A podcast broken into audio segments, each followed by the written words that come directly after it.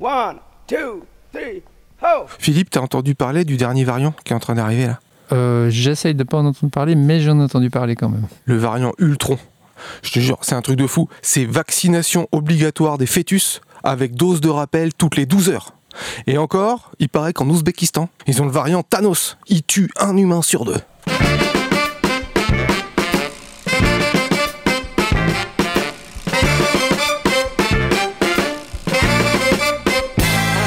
Salut tout le monde, vous écoutez Pause Vélo et cet épisode est consacré au Pro Vélo Info, tout dernier Pro Vélo Info qui est le numéro 58 qui est sorti. Et pour ce faire, on a Philippe qui est un des rédacteurs du, du magazine. Comment ça va Philippe? Mais pas mal. Et Lilou, ça roule? Ouais, toujours, ça roule bien. Est-ce qu'il t'est arrivé quelque chose de sympa en vélo? Même question à toi Philippe ces derniers temps ou pendant les vacances, tout ça Ouais, ouais, mais je dirais qu'il m'a toujours quelque chose de sympa dès que je mets mon, mes fesses sur une selle. Donc euh, voilà, je, je suis pas objectif. Ah bah, je, je pose la question parce que moi il m'est arrivé un truc. J'ai récupéré l'ancien vélo d'Arnaud. J'ai eu l'impression, il était tellement bien que j'ai eu l'impression que j'étais monté sur un vélo électrique. En fait, je me suis dit, mais ça fait des années que je pédale avec un vélo complètement pourri. Et quand j'ai essayé le vélo d'Arnaud, il y avait des côtes qui étaient infaisables, enfin qui étaient très difficiles. Là, je me disais, mais j'ai un moteur. Non, non, c'est mes jambes. C'est juste que j'ai un bon vélo. Et ça, ça m'a fait du bien ces Ça derniers change jours. la vie, hein. Ah oui, vraiment, vraiment. Alors déjà, entre le vélo que j'avais avant et celui d'encore avant, il y avait un gap, quoi. hein, il y avait vraiment une différence. Alors, avec celui que j'ai maintenant, mais je vais faire le tour de France. Là, en fait, je me rendais pas compte, mais j'ai le potentiel, en fait. J'ai le potentiel. En fait, toi, t'es du genre à rouler en VTT euh, avec les pneus euh, tout dégonflés euh, et de faire des kilomètres de route, hein, c'est ça Ah, bah, c'est ça. Bah, c'est surtout que l'autre, il avait par exemple les pneus à crampons, mais crampons tout neufs. hein, ça accroche bien. Et là, j'ai des pneus beaucoup plus lisses. Et là, ça, bah oui, ça roule beaucoup mieux, quoi. Tu ne colles plus à la route. Non. Alors Philippe, le dernier Pro Vélo Info est consacré à la vélosophie. Alors c'est un très beau mot valise, donc un mot qui est composé de deux mots qui existent pour en faire un seul. Mhm. Mais finalement, la vélosophie, ça sonne très bien aux oreilles. On imagine à peu près ce que c'est, mais comment tu définirais ça, toi, la vélosophie? Bien simplement d'amener un peu de, de réflexion dans le vélo, d'être pas seulement celui qui pédale, mais celui qui pense à ce qu'il fait. Celui qui pense euh, à pourquoi il pédale, pourquoi il est là, euh, qu'est-ce qu'il peut amener, euh, et puis comment on peut aussi un peu euh, théoriser, parce que la pensée, c'est bien joli, mais on essaye de mettre des mots sur la pensée. Et c'est ce qu'on voulait faire dans ce numéro. Après, le mot philosophie, c'est pas pas une invention de nous. hein. Ça a été utilisé déjà pas mal de fois. Je l'ai trouvé sur le net. C'était le titre d'un ouvrage de plusieurs auteurs. Mais ça se comprend assez facilement. Voilà. Et puis c'est un petit mot en guillemets rigolo pour euh, pas démystifier, mais comme il y a une grande crainte par rapport à la réflexion, à la philosophie, pas qu'on parte dans un côté trop, euh, on va dire euh, méchamment intello. Ouais. On met la philosophie comme ça, voilà, on reste quand même un peu les pieds sur terre. Oui, moi je pensais au petit traité de philosophie de Didier Tronchet, mais euh, dans l'article, il y a aussi une photo de Petite philosophie du vélo de Bernard Chambaz. Tu disais aussi dans l'article que on est cycliste aussi quand on n'est pas sur son vélo. Il relève d'une posture à assumer une fois la bicyclette rangée. C'est-à-dire que l'esprit philosophique, c'est pas seulement quand on est en train de pédaler, c'est aussi euh, quand on est en train de discuter de vélo. Bah, j'ai eu un peu un flash quand j'ai. Voilà, on a beaucoup de féminisme hein, maintenant. Puis je me suis, euh, j'ai relu quelques écrits de, Madame- de, de une des Simone euh, de Beauvoir. Et puis euh, voilà, elle expliquait ce que c'était l'être en devenir et pas l'être, euh, voilà, par, par essence, par rapport à la femme. Et puis je me suis dit, est-ce qu'on peut étendre ça aux cyclistes? Et finalement, on voit que c'est assez similaire. On est cycliste parce qu'on le décide, mais aussi parce qu'on le devient par toute une série de, de- de postures, de, de décisions, de choix. Et puis finalement, ben, cet état, qui n'est pas décidé, mais qui est construit, euh, nous poursuit. Et nous poursuit, euh, pour ceux qui sont cyclistes, ils savent de quoi je parle. C'est-à-dire qu'on est à table, on se fait alpaguer, on est dans un magasin, on se fait remarquer parce qu'on a un casque. euh, voilà, on n'est plus au pince à vélo, mais ça peut être comique, mais souvent c'est assez lourd. Donc de réfléchir à sa posture et puis de l'assumer complètement en y en réfléchir, ça permet d'avoir euh, peut-être de meilleures discussions, de meilleurs arguments, puis d'un autre côté de ne plus euh, se sentir, euh, de faire un peu un délire de paranoïa parce qu'on nous, a- on nous prend toujours à partie. À Lausanne, le dernier exemple, c'était c'est les places de parc qui ont pas mal disparu. Mhm. Grosse une diminution à Lausanne, ouais. Grosse. Et puis, en fin de compte, quand on regarde les chiffres de la commune, euh, on doit passer de, je dis n'importe quoi, de 20 000 à 18 600, mais la proportion est infime. Ah voilà, ça se remarque peut-être beaucoup au centre-ville. Voilà, ouais, ça se remarque beaucoup, mais sur un chiffre global, c'est Et en peu. surface, parce que les parkings souterrains, ça bouge pas. Ah oui. Voilà, et, et après, on se prépare un peu par la réflexion et par un peu l'étude à, à assumer cette, cette... Moi, je dis toujours posture, hein, parce que c'est un choix. Mhm. C'est presque politique hein, de faire du vélo. Ah, Alors ça, ça l'a été, et là ça l'est encore plus, euh, notamment parce que ça a été lié au Covid, l'individualisme contre euh, le collectif, euh, c'est aussi lié au politique parce qu'il y a de l'argent qui est investi, bien que ce soit un énorme mensonge. hein. Quand on fait une piste cyclable, voilà. Ça coûte moins cher qu'une autoroute. c'est ça, trois coups de Euh, peinture. ouais, euh, Quand on voit euh, le nombre de kilomètres de rue qui sont refaites pour des millions de francs, euh, on nous fait toute une saucisse pour, euh, pour un petit bout de peinture. euh. Voilà, donc euh, par rapport à la position du cycliste qui est hors vélo, Ouais. Comme tu disais en, introduction, on est aussi euh, maintenant des cyclistes parce qu'on parle euh, à ce micro. Alors qu'on n'est plus sur nos vélos, mais on, est là parce qu'on est des cyclistes. À propos d'assumer euh, sa position de cycliste, il y a un truc que je déteste, mais on doit tous être dans le même cas. C'est l'humour. Le, le gars que t'arri- t'arrives en soirée, euh, bon, toi t'es venu en vélo, t'as fait l'effort, puis il a plu, t'es mouillé. Et puis t'as un gars, c'est un copain plus ou moins, qui fait du second degré, mais en fait c'est du troisième degré. Et il se fout de ta gueule en te disant, bah t'as vu, hein, ça mouille le vélo. C'est genre, euh, t'as vu, c'est moi qui ai fait le bon choix avec ma bagnole, toi t'as tort. Je déteste ces mecs-là. Je les déteste. Et là, justement, je dois assumer ma position de cycliste. Comment je fais? Je fais, ah ouais, dis donc, je suis mouillé. Alors j'ai envie de lui casser la Mais tête. non, Comment on quatrième degré. Et toi, le cholestérol, euh, ça va? Ah, pas mal, pas mal. Et ben c'est ça que je ferai. Allez, il y en a qui vont perdre beaucoup de cholestérol. C'est nos copains de 4, 2, 1 Aventure qui pédalent de Patagonie jusqu'en Alaska. C'est à eux. Salut à tous, c'est nous, Marco et Aurélie. Qui ça? Marco et Aurélie, de 421 Adventure. Ah ouais, ouais, d'accord. Alors, après avoir parcouru 1000 km d'est en ouest, c'est-à-dire de Buenos Aires à San Rafael, nous prenons désormais la direction du sud, direction Ushuaia. Et pour la première fois en un mois, nous voyons enfin des montagnes. Et pas n'importe quelle montagne. La cordillère des Andes. Et nous voici donc à affronter notre premier challenge de dénivelé en Argentine. Il s'agit du canyon d'Atuel. A-T-U-E-L. Il est très connu ici parmi les locaux. Alors, il n'y a pas beaucoup de kilomètres à parcourir. Euh, Marco, on parle de combien? Euh, genre une centaine une centaine de kilomètres et en fait il est divisé en deux parties. Alors on a d'abord la première partie goudronnée qui est plutôt touristique avec beaucoup d'infrastructures et notamment beaucoup de campings. Et c'est l'occasion pour nous de vous parler un peu de comment sont les campings ici. En fait les gens viennent pour y passer la journée. Il y a beaucoup de barbecues sur place. Peut-être que vous le savez déjà mais les Argentins sont fans des barbecues et des asados. Et donc ils restent ici toute la journée. En plus c'est ombragé. Et à 20h tout le monde s'en va. Et pour ceux qui restent dormir, eh bien, une anecdote par rapport au camping en Argentine, c'est que l'eau chaude est fonctionnelle seulement le soir, car elle est chauffée au feu de bois, et donc euh, ils la chauffent l'après-midi pour que vers 19h-20h, on puisse prendre une douche chaude. Et pour terminer l'anecdote, bah, là on est en train d'enregistrer dans un de ces campings. Donc euh, voilà, il y a, il y a beaucoup de bruit de fond, désolé. On a essayé d'arrêter le vent, mais ça marche pas comme ça. Et la deuxième partie de ce canyon est un chemin plutôt euh, très tranquille avec euh, très peu de circulation. Et le canyon est très connu parce qu'en fait, on y voit des formations géologiques incroyables. Très, très difficile à vous décrire tout ça avec euh, des mots. Donc, on vous invite à regarder nos dernières vidéos à ce sujet sur notre chaîne YouTube. K1 Adventure. Donc voilà, techniquement, le chemin est un peu compliqué avec des vélos très chargés comme les nôtres et euh, des pneus plutôt fins. Nous, on a des Schwalbe de 38 mm. Et en parlant de pneus, nous avons avec nous un pneu de rechange au cas où. Et cette euh, interlude technique nous permet de vous répondre à la question que nous vous avons posée lors du dernier épisode, notamment les crevaisons. Alors, en deux ans de voyage et 30 000 kilomètres, nous avons comptabilisé une trentaine de crevaisons et avons dû jeter deux chambres à air car, comme nous vous l'avons expliqué la dernière fois, nous essayons de réparer nos chambres à air avec des rustines. Vive les rustines Après ce magnifique canyon, on arrive dans une région volcanique et très aride. Et la difficulté de cette zone, c'est qu'il y a des très grandes distances entre les villages. Et aussi qu'il n'y a pas d'ombre. Jamais Une fois, on a fait une pause sous un panneau de signalisation parce qu'il y avait rien, quoi. Voilà, pas d'ombre, 35 degrés de température et en plus sur des chemins très caillouteux et avec des vélos très chargés.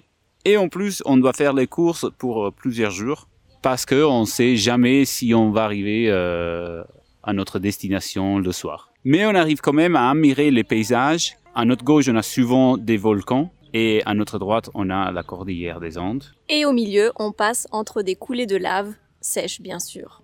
Ouais, heureusement, la lave est sèche parce que la lave pas sèche, euh, ça fait des, des sacrées crevaisons. hein. On finit cette partie en apothéose avec un dernier défi, celui de parcourir 1500 mètres de dénivelé en 60 km. Alors vous allez dire, ce n'est peut-être pas si difficile que ça, mais encore une fois, on se retrouve sur des chemins plutôt galères, où il est difficile pour nous d'avancer vite. D'ailleurs, la moyenne était peut-être de 7 à l'heure parfois, tellement c'était compliqué avec tous les cailloux. Tout ça pour aller admirer de plus près le volcan Tromen. Nous voilà donc enfin arrivés à 2500 mètres d'altitude, d'où nous pouvons admirer le sommet du volcan qui lui se trouve à 4000 mètres d'altitude. Et c'est là où nous avons passé la soirée du Nouvel An, tous les deux, tout seuls, au milieu de rien, sans aucun passage. D'ailleurs, en deux jours, nous n'avons vu que trois personnes passer. Mais en compensation, nous avons pu admirer le plus beau ciel étoilé qu'on ait jamais vu avec une pureté du ciel magnifique. Et c'est sur ces dernières paroles que nous vous laissons rêver à peut-être votre prochain voyage à vélo. Merci C'était Marco et Aurélie et euh, on les retrouve la semaine prochaine pour de nouvelles aventures. On est toujours en train de discuter philo avec euh, Lilou et tiens, Philippe.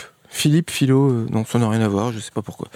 Alors, Philippe, qui est rédacteur du Pro Vélo Info, et qui, ça te tenait à cœur de faire ce sujet-là, j'ai entendu? Oui, on en a beaucoup discuté en conseil de, de rédaction. pardon. L'année passée, moi j'ai assez insisté pour qu'on on sorte un peu des sentiers battus, c'est-à-dire euh, voilà, bon, les pistes cyclables, les aménagements urbains, les feux, les places de parc, etc. C'est pas qu'on en a assez parlé, mais on peut aussi euh, s'arrêter, comme je cite dans l'introduction, s'arrêter et réfléchir.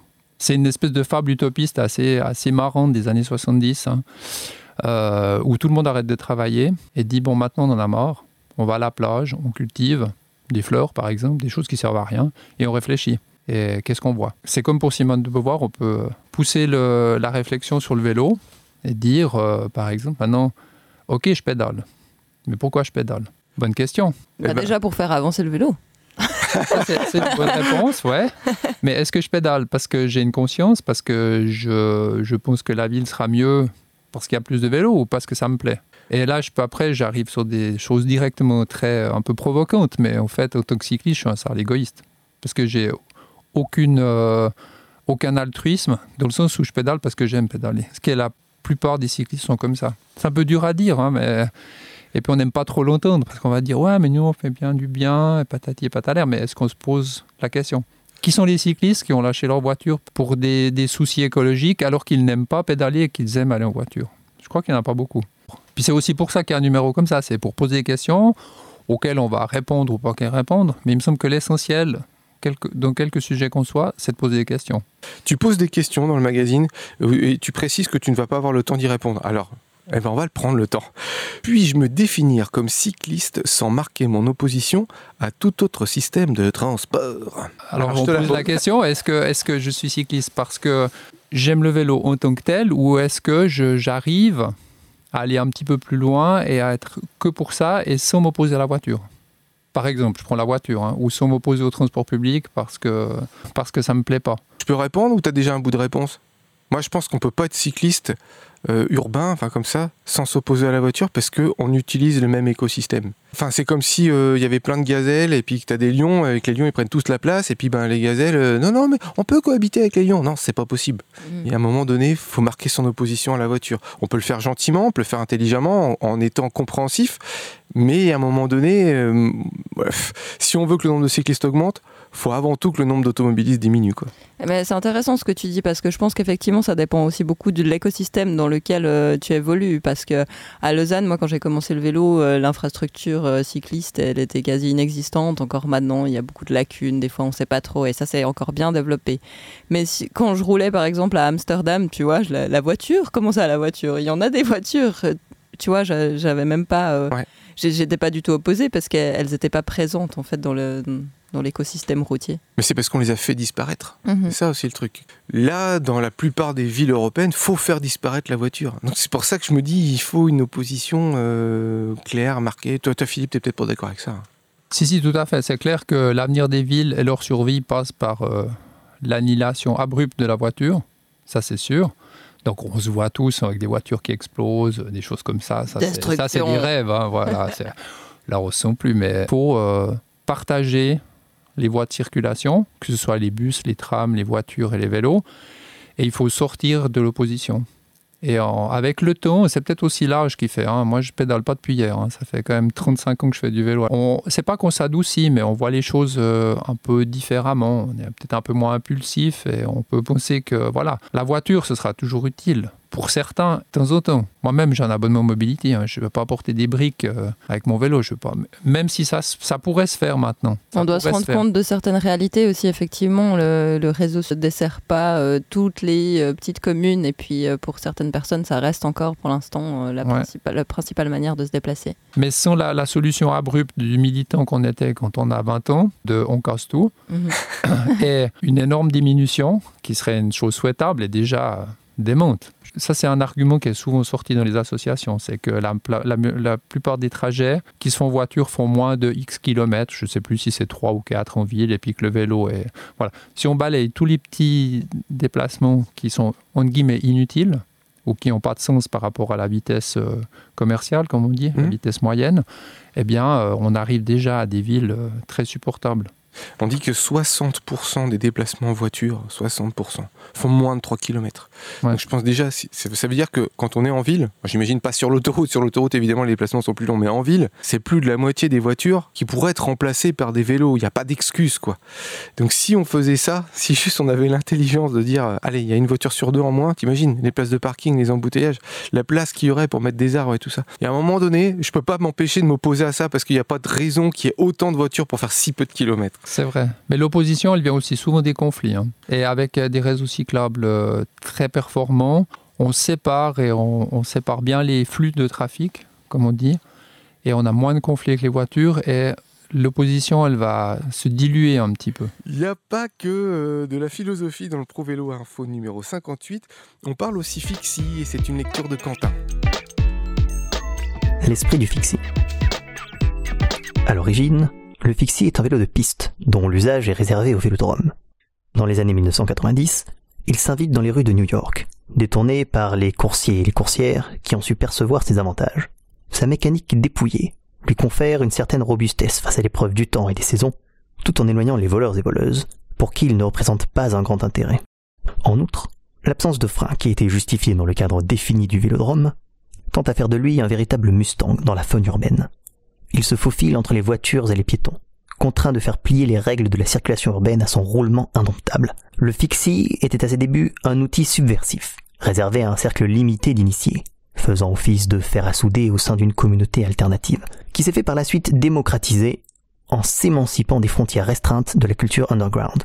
Néanmoins, force est de constater que son usage reste minoritaire. Le vélo fixie se caractérise par l'absence de roue libre. Concrètement, cela signifie que la rotation des pédales est directement liée à celle des roues. Tant que la roue tourne, les pédales remontent automatiquement.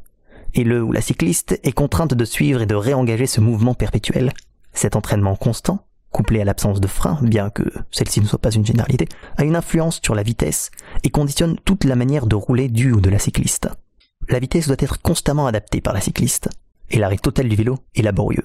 En l'absence de frein, ces cyclistes doivent constamment anticiper les dangers de la route et adapter leur vitesse pour ne pas être pris de court face à un obstacle ou un feu rouge. La technique du freinage s'appelle le skid. Elle consiste à bloquer les pédales à la force des pieds et des cuisses, ce qui bloque la roue arrière et fait déraper, permettant un freinage sec, par à-coup. Maîtriser cette technique demande des compétences et une grande habileté, tout en restant relativement approximative et périlleuse. C'est pourquoi aujourd'hui, nombreuses sont les adeptes de fixie à y ajouter un frein, pour des raisons de sécurité, surtout dans le relief lausannois, et de légalité, car c'est obligatoire aux yeux de la loi suisse. Choisir de rouler avec un pignon fixe, c'est affirmer une prise de position, plus ou moins radicale. Néanmoins, les raisons de ce choix peuvent être multiples, et varient en fonction de chaque individu. De prime abord, l'attrait du fixie semble opérer sur le plan esthétique, parce qu'il représente le vélo sous sa forme la plus épurée. Pas de câble de vitesse, ni de frein, Pas de dérailleur, pas de cassette à l'arrière, juste un cadre, une potence, un guidon et deux roues. Le tout solidairement articulé. Sa simplicité extrême en fait un vélo facilement personnalisable, redoublant son cachet auprès des amateurs d'objets. Mais qu'en est-il des sensations? Pour Nathan Congo, jeune lausannois passionné de sport dit de ride, roller, BMX, skate, rouler en pignon fixe, c'est avant tout un défi mental et physique dont il tire davantage de satisfaction qu'avec son vélo à vitesse. Son approche va avec la volonté de dépassement de soi. Avec le fixie, tu peux pas faire semblant, ou ne faire qu'à moitié. Chaque coup de pédale compte.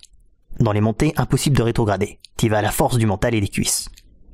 T'es complètement impliqué dans ce que tu fais. Dans la circulation, tu ne peux pas regarder à droite et à gauche. T'es avec ton vélo et avec tout ce qui se trouve sur la route. Et en fait, tu fais qu'un avec ton ride. Par ces sensations, Nathan décrit un état d'esprit qui se rapproche de la pleine conscience, qui peut déboucher sur des états d'absorption mentale que nous décrivent certaines philosophies orientales, comme le bouddhisme tibétain. Loin de la contemplation détachée induite par un rythme de croisière, le Fixie Rider se fait samouraï. Sa manière de rouler est exigeante, et le secret semble résider dans sa capacité à utiliser les forces extérieures pour les intégrer à sa propre progression. Gianni Agolino, coursier à Vélocité Lausanne, et féru de fixie, présente sa façon de rouler comme une recherche d'harmonie. Il souligne la nécessité d'adapter constamment sa cadence au relief afin de contrôler sa vitesse. Il évoque la notion de flow. Quand tu roules en fixe, tu fais corps avec le vélo. Il n'y a pas de rapport de domination entre le vélo et toi. Tu fais équipe avec lui. Le but, c'est de jamais s'arrêter. La clé pour y parvenir, c'est de suivre le flow de la circulation. Il s'agit de sentir la densité du trafic et de s'y adapter, pour rouler de la manière la plus fluide possible. Chaque ville a une énergie qui lui est propre. Tu circules pas à New York comme à Lausanne. Son vélo lui permet d'entrer en résonance avec l'environnement urbain. Cette harmonie se cristallise encore davantage avec la technique du track stand, qui consiste à rester debout en équilibre sur les pédales lorsque le vélo est immobile. Cela étant, gardons à l'esprit qu'il y a autant de pratiques que d'usagers, inscrites dans des discours évoquant des philosophies différentes. Nonobstant, le fixie reste le symbole d'une minorité. Issu d'une discipline exigeante, il confère aux initiés un fort sentiment d'appartenance communautaire et procure, au-delà des sensations de la glisse, une grande fierté et satisfaction. Qu'il s'agisse d'afficher un style, de se sentir appartenir à un groupe, de cultiver un type de sensation, ou d'affirmer une idéologie en bravant les interdits, rouler en fixie est une manière d'exprimer son identité. Fixie, toi Philippe, tu disais que tu adorais le fixie. Hein. Comme je dis, je suis un, un faux fixie dans le sens que j'ai un frein à l'avant quand même. Mais c'est quand même une roue fixe, une seule vitesse pour redéfinir le fixie pour ceux qui n'auraient pas tout dans, dans, la tête. Et puis il faut rouler d'une manière assez prudente. Pour revenir à ce qu'on disait avant, c'est aussi très égoïste parce que ça muscle les cuisses, ça, ça prépare au trail pour l'été. Et puis euh, je trouve mon avantage en dehors du fait qu'il y a quand même une esthétique du vélo qui est assez exceptionnelle. Fixie et aussi Déclaration de Vienne. Ça, c'est un article aussi qu'on trouve dans le Pro Vélo Info numéro 58. C'est quoi la Déclaration de Vienne, Lilou? Ouais, alors dis donc, euh, Pro Vélo Info, euh, vos infos, elles datent pas d'hier. non, je vous embête. Mais en fait, le 18 mai 2021, il y a euh, 56 pays européens qui ont signé la Déclaration de Vienne sur les transports propres, sûrs et sains ainsi que le tout premier plan directeur pan-européen pour la promotion du vélo. Ben, moi j'ai vu ça, donc je suis allée regarder cette déclaration. Alors d'abord, comme d'hab, je me suis dit ah c'est du blabla de politicien, euh, voilà, ils nous emmènent en bateau. Euh, mais j'ai toutefois fait quelques constats intéressants, c'est qu'il y a beaucoup de choses dont on parle souvent, euh, presque à chaque émission euh, dans Pause Vélo. Euh, ils sont basés vraiment sur des chiffres concrets qui sont intéressants. Donc on apprend par exemple que c'est au moins 20% des habitants de la communauté européenne, la CEE, E, qui sont exposés sur leur lieu de vie à des niveaux de bruit liés à la circulation routière qui sont néfastes sur la santé. Et en zone urbaine, c'est 50% des gens. Les accidents de la route causent des troubles énormes, hein. les traumas euh, graves qui coûtent à la société, notamment en matière de frais d'hospitalisation. Euh, ça, c'est aussi euh, euh, énorme. Sur le plan mondial, en fait, c'est la première cause de mortalité des 5-29 ans, Ah oui les accidents de la route. Ouais. Ensuite, euh, ils nous disent également que par rapport au transport routier, il y a un quart des émissions à effet de serre liées à la consommation d'énergie qui proviennent du transport routier. Euh, ensuite, ils ont également constaté, merci bien depuis le temps qu'on le répète, que le manque d'activité physique tue un million d'Européens par année et l'obésité, c'est également un million. Ils constatent aussi le véritable coût du transport routier, c'est-à-dire le coût qui tient compte à la fois du total des embouteillages, de la pollution, des accidents, et tout ça, ça représente, accrochez-vous bien, 502 milliards par année juste pour l'Union européenne. 502 milliards. Non mais depuis le temps aussi qu'on dit que ça coûte cher l'automobile. Il y a des problèmes qui sont très vicieux aussi, qui sont liés à la circulation routière. C'est que souvent, c'est ceux qui sont déjà pauvres et donc qui n'ont pas les moyens de maintenir une bonne santé, par exemple avec de l'activité physique, une bonne alimentation, qui sont en plus le plus exposés à la pollution des routes. Donc ça les rend malades et puis ça crée un cercle vicieux. Double dose, quoi. Ils ont aussi constaté, encore une fois, merci de nous avoir écoutés depuis le temps qu'on le répète, que ce sont les circonstances de vie des personnes qui déterminent leur état de santé et leur niveau d'activité physique. Donc ça veut dire si autour de toi, euh, tu as ton lieu de travail, euh, tu as des loisirs, enfin tu as euh, une bonne dynamique sociale, ça va avoir un impact sur ton état de santé et aussi sur ton niveau d'activité physique. Et donc il constate évidemment que la mobilité active améliore à la fois l'état de santé et le niveau d'activité physique. Donc, en partant de tous ces postulats, ils nous ont pondu une belle déclaration euh, signée, donc comme je l'ai dit, par 56 euh, États européens. C'est basé aussi beaucoup sur ce qui s'est passé euh, suite au Covid. Enfin voilà, ça leur a fait prendre conscience de pas mal de choses au niveau des transports et puis à l'avantage qu'il y a avec les transports sains comme le vélo. Donc à, la fois sain parce qu'on évite de se contaminer les uns les autres et puis en même temps on développe sa santé pour soi. Donc ils ont prévu ce plan euh, directeur et ils veulent euh, transformer euh, vraiment la route et puis comment on intègre le vélo et puis les voies de vélo par une approche pluridisciplinaire. Alors pour l'instant c'est pas très clair exactement comment ce sera mis en œuvre. C'est un peu des commissions qui s'arrangent par-ci par-là. Ils, ils, essayent de nous coordonner tout ça. mais ce qui est intéressant c'est que les lignes directrices et les objectifs sont posés et ça c'est déjà un premier pas. Après, je vous rends attentif et attentive que ça reste une déclaration. Donc, euh, c'est euh, un texte de loi qui n'a pas de force contraignante pour les États directement. Ah, c'est la question que j'allais te poser, toi qui es juriste. Est-ce que ça impose quelque chose aux signataires? Mais non. Hein. Non, ah, ça ne leur impose pas. Donc, c'est à nous, en fait, de faire en sorte que nos pays euh, l'appliquent, respectent. Et je pense que sûrement, si besoin, Eric, tu dois avoir des super-héros sous la main pour nous aider à accomplir cette mission. Ouais, j'espère, j'espère j'espère qu'il y aura du monde. Alors moi, je lisais que là-dedans, ils s'engageaient à doubler la pratique du vélo dans la région pan-européenne d'ici 2030, augmenter de manière significative la pratique du vélo et de la marche dans tous les pays, améliorer l'infrastructure de mobilité active dans tous les pays, améliorer la sécurité des cyclistes et des piétons, élaborer des politiques, des stratégies et des plans nationaux en faveur de la pratique du vélo, intégrer la pratique du vélo dans les politiques de santé, les infrastructures et l'aménagement du territoire. Et eh euh, que de beaux mots. Alors on, espère que ça sera mis en place. Je suis peut-être un petit peu euh, défaitiste euh, par nature, j'en sais rien. J'ai toujours l'impression que comme ça engage d'ici à 2030, c'est dans 8 ans, ben, j'ai peur qu'il n'y ait pas beaucoup de résultats, qu'il n'y ait pas beaucoup de choses. À moins qu'il y ait un gros gros pic du pétrole, qu'il y ait vraiment quelque chose qui se passe. Je ne sais pas si euh, les déclarations seront suffisantes. On ne sait pas. En tout cas, les États se sont engagés à le faire. Et puis, euh, la démarche est déjà intéressante. Ils ont l'air d'avoir quand même réfléchi un petit peu à tout ça. Ils sont engagés à sauver le climat aussi à la conférence de Paris, à la COP. Hein. voilà. On ne sait pas. sait pas. En rapport à cette déclaration, en regardant les films, on voit que le, quand même le vélo, ça a quand même l'apport euh, congru du, du truc, quoi. et qu'on n'est pas arrivé. Par exemple, Hier, je regardais Le Discours, qui est un film qui a eu beaucoup de succès. Euh, mais Chagrin d'amour, le type est en colère, qu'est-ce qu'il fait? Plomb suivant, il est dans la voiture en train d'écouter de la musique parce qu'il a retrouvé l'espoir. Moi, ça me, ça me frappe qu'il soit pas en train de se balader à vélo, en train de marcher. Ouais. Donc voilà. Et eh bien sur ces bonnes paroles, les copains, l'émission se termine. Euh, j'ai deux petites demandes à vous faire. On va bientôt enregistrer l'émission de la Saint-Vélotin. Donc, chers auditeurs, si vous voulez nous envoyer votre lettre d'amour à votre vélo, vous écrivez une belle lettre d'amour à votre vélo, vous lui dites pourquoi vous l'aimez, et eh ben nous, on sera un plaisir de la lire à l'antenne. Et puis, une autre petite demande. Je fais partie d'une association et on va, euh, pour les 10 ans de notre association de promotion du vélo dans la petite ville, on va remettre des trophées, genre euh, Festival de Cannes et tout ça. Euh, du meilleur, la meilleure infrastructure cyclable et de la pire infrastructure, du meilleur atelier d'architecte, enfin, cabinet d'architecte qui a fait quelque chose pour le vélo, au pire cabinet d'architecte qui a vraiment même pas respecté les normes. J'ai besoin de vos idées pour donner des, des catégories, des thèmes pour qu'on ait au moins 5 ou 6 prix à remettre. Donc si vous avez des idées, moi je suis très preneur. Et euh, bah, c'est tout ce que j'ai à vous raconter en fait. Et ben les copains, n'oubliez pas, pour sauver l'humanité, Faites du vélo